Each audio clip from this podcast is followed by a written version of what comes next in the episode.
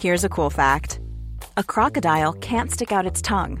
Another cool fact you can get short term health insurance for a month or just under a year in some states. United Healthcare short term insurance plans are designed for people who are between jobs, coming off their parents' plan, or turning a side hustle into a full time gig.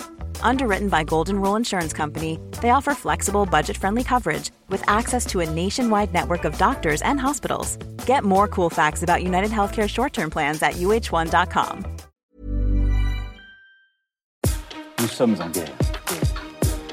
Moi, moi, je, personnellement, je m'étouffe. Accélère Accélère Ils sont aux ordres du pognon Faut laisser la star tranquille. Une révolution, une découverte sur l'énergie que l'on retrouvera dans les livres d'histoire, c'est ce que promettent des chercheurs aux États-Unis appuyés par le gouvernement américain. Mais alors, de quoi parle-t-on exactement et qu'en est-il réellement? Salut, c'est Hugo, j'espère que vous allez bien.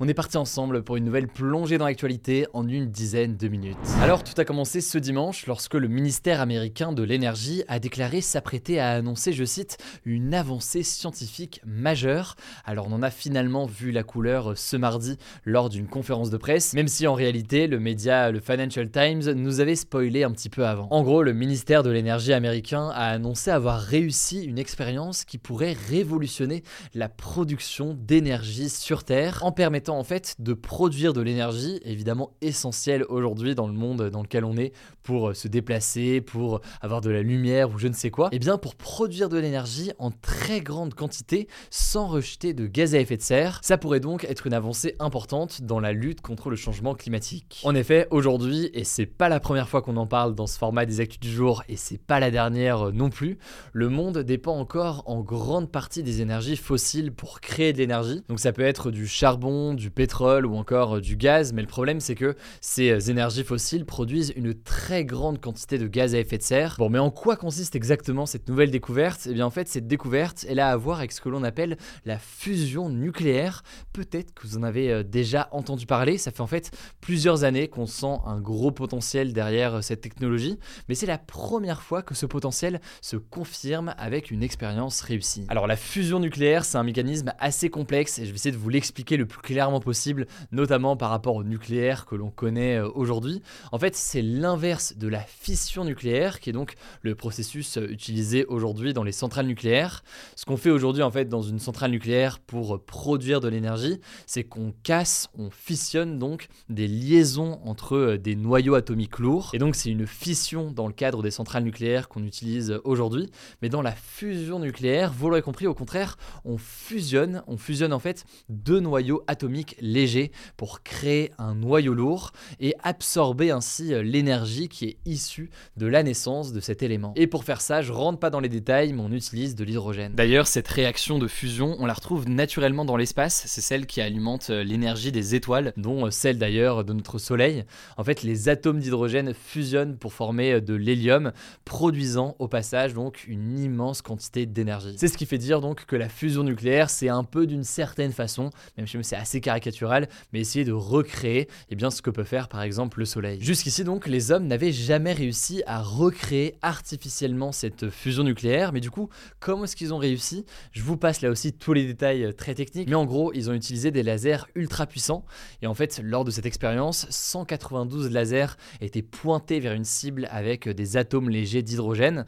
Ils ont ainsi réussi à produire plus d'énergie que l'énergie utilisée pour faire fonctionner les lasers. Alors il y a des nuances là aussi à tout ça, je rentre pas dans tous les détails, mais ça reste quand même une avancée assez importante. Il faut noter quand même que c'est une technique parmi d'autres. En fait, d'autres scientifiques partout dans le monde essaient de travailler sur cette fusion nucléaire, et c'est des travaux qui ont débuté déjà dans les années 60. C'est le cas par exemple en France dans le cadre du projet ITER à Cadarache dans les Bouches-du-Rhône. Certains connaissent peut-être tout ça. Il me semble que c'est quelque chose qui est vu euh, notamment dans certains cours euh, au lycée. Et là par exemple en France, c'est une autre technique parce qu'ils utilisent une technique que l'on appelle de confinement magnétique. Bon, une fois qu'on a dit ça, pour autant, est-ce que cette technique est meilleure que le nucléaire actuel qui finalement produit lui aussi très peu de gaz à effet de serre euh, en soi? Premier avantage, disons, de la fusion par rapport à la fission, il y a un risque d'accident qui est plus faible et plus faible notamment que ce que l'on peut avoir avec les centrales nucléaires euh, aujourd'hui. Ensuite, deuxième avantage, la fusion nucléaire produit beaucoup moins de déchets radioactifs que la technique nucléaire utilisée euh, aujourd'hui et ces déchets aussi se désintègrent beaucoup plus facilement. Alors après, une fois qu'on a dit tout ça, ça c'est donc les avantages, mais il faut préciser, et c'est important de le dire, qu'on est très très très très loin euh, d'avoir une fusion nucléaire qui est déployée à grande échelle dans le monde pour aller produire de l'énergie.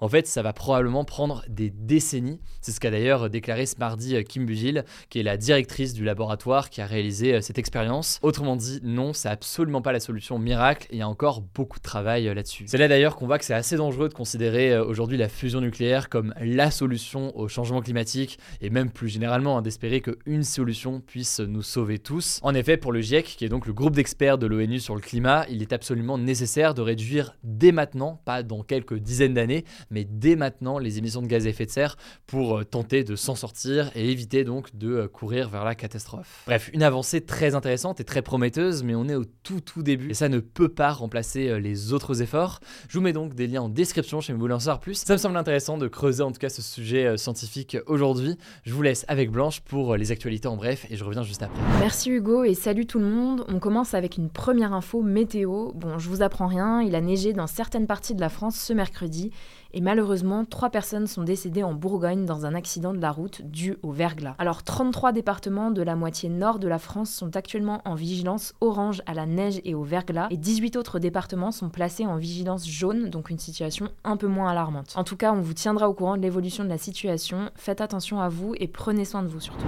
Deuxième info, toujours en France rapidement, malgré des appels à la démission, le député de la France insoumise Adrien Quatennens, qui a été condamné ce mardi pour violence conjugale, a déclaré dans une interview pour le journal La Voix du Nord qu'il ne démissionnerait pas et a dénoncé, je cite, un lynchage médiatique. C'est la première fois qu'il s'exprime publiquement depuis ses aveux et sa condamnation, et il a également évoqué un chantage qu'il aurait subi de la part de son ex-femme. Enfin, il a affirmé que, je cite, selon plusieurs sources concordantes, le ministère de l'Intérieur aurait fait fuiter dans la presse que son ex-femme avait déposé une main courante pour violence conjugale. Et suite à cette déclaration, le ministre de l'Intérieur, Gérald Darmanin, a annoncé qu'il porterait plainte pour diffamation après les propos calomnieux d'Adrien Quatennens. Au passage, tant qu'on parle de justice et de politique, on en parlera plus en détail demain, mais on a appris que des perquisitions ont été menées ce mardi dans les locaux du cabinet de conseil McKinsey, mais aussi au siège du parti présidentiel Renaissance. Elles se font dans un contexte où deux enquêtes ont été ouvertes par la justice, l'une sur l'intervention des cabinets de conseil dans les campagnes électorales de 2017 et 2022 d'Emmanuel Macron,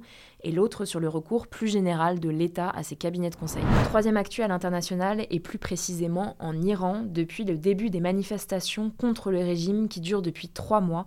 Des dizaines de personnes ont été condamnées à mort, dont un ancien footballeur. Il s'appelle Amir Nasr Azadani, il a 26 ans et il est actuellement défenseur du club iranien d'Iran Javan. Et concrètement, il est soupçonné par les autorités d'avoir participé à l'exécution d'un ou plusieurs colonels des gardiens de la révolution islamique, des membres de la sécurité du régime. Alors le syndicat mondial des joueurs professionnels de football s'est dit choqué et écœuré de cette nouvelle, et de son côté, l'ancien joueur international iranien Ali Karimi, qui est défenseur des manifestations, a soutenu le footballeur dans un tweet en écrivant N'exécutez pas Amir. Alors au moins 458 personnes ont été tuées dans la répression des manifestations, selon un bilan de l'ONG Iran Human Rights, et deux ont déjà été exécutées cette semaine. On passe à une quatrième actu et je vais vous donner un chiffre. 533, c'est le nombre de journalistes actuellement en prison dans le monde, selon un nouveau rapport de l'ONG de défense de la liberté de la presse Reporters sans frontières, ce qui est un record. C'est une quarantaine de plus que l'année dernière, qui était déjà à un niveau record. À noter que plus de la moitié des journalistes emprisonnés dans le monde se trouvent dans cinq pays,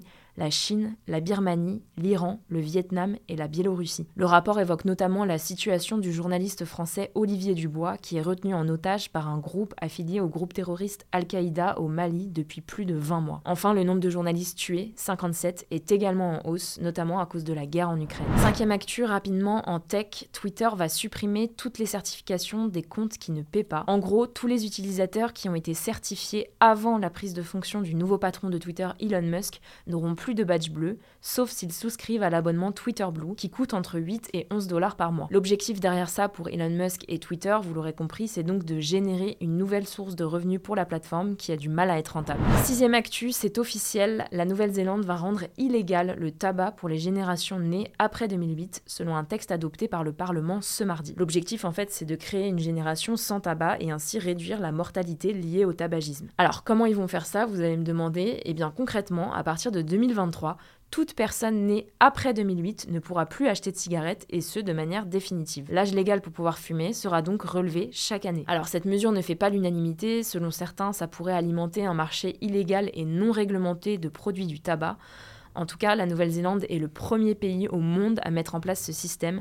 On verra donc ce que ça donne. Enfin, on termine avec une actu culturelle. Ce mercredi, c'est la sortie au cinéma du très attendu Avatar, la voix de l'eau, réalisé par James Cameron, la suite du film Avatar sorti il y a 13 ans. Alors, si ça a pris autant de temps, c'est pas pour tenir les fans hors d'haleine, mais à cause des retards qu'a pris la production au fil des années, puisqu'à la base, Avatar 2 devait sortir fin 2016, donc il y a 6 ans. Entre-temps, Century Fox, qui produit Avatar, a été racheté par Disney, puis il y a le Covid, bref, tout ça a retardé la sortie du film. Alors dans ce film, on retrouvera les deux acteurs principaux du premier Avatar, à savoir Sam Worthington dans le rôle de Jake Sully et Zoe Saldana dans le rôle de Neytiri, mais il y aura aussi l'actrice britannique Kate Winslet, qui a d'ailleurs déjà travaillé avec James Cameron sur le film Titanic sorti en 97. Bref, ça sort aujourd'hui au cinéma et trois autres films sont prévus pour fin 2024, 2026 et 2028. Voilà, c'est la fin de ce résumé de l'actualité du jour. Évidemment, pensez à vous abonner pour ne pas rater le suivant, quelle que soit d'ailleurs que vous utilisez pour m'écouter. Rendez-vous aussi sur YouTube et sur Instagram pour d'autres contenus d'actualité exclusifs. Écoutez, je crois que j'ai tout dit, prenez soin de vous et on se dit à très vite.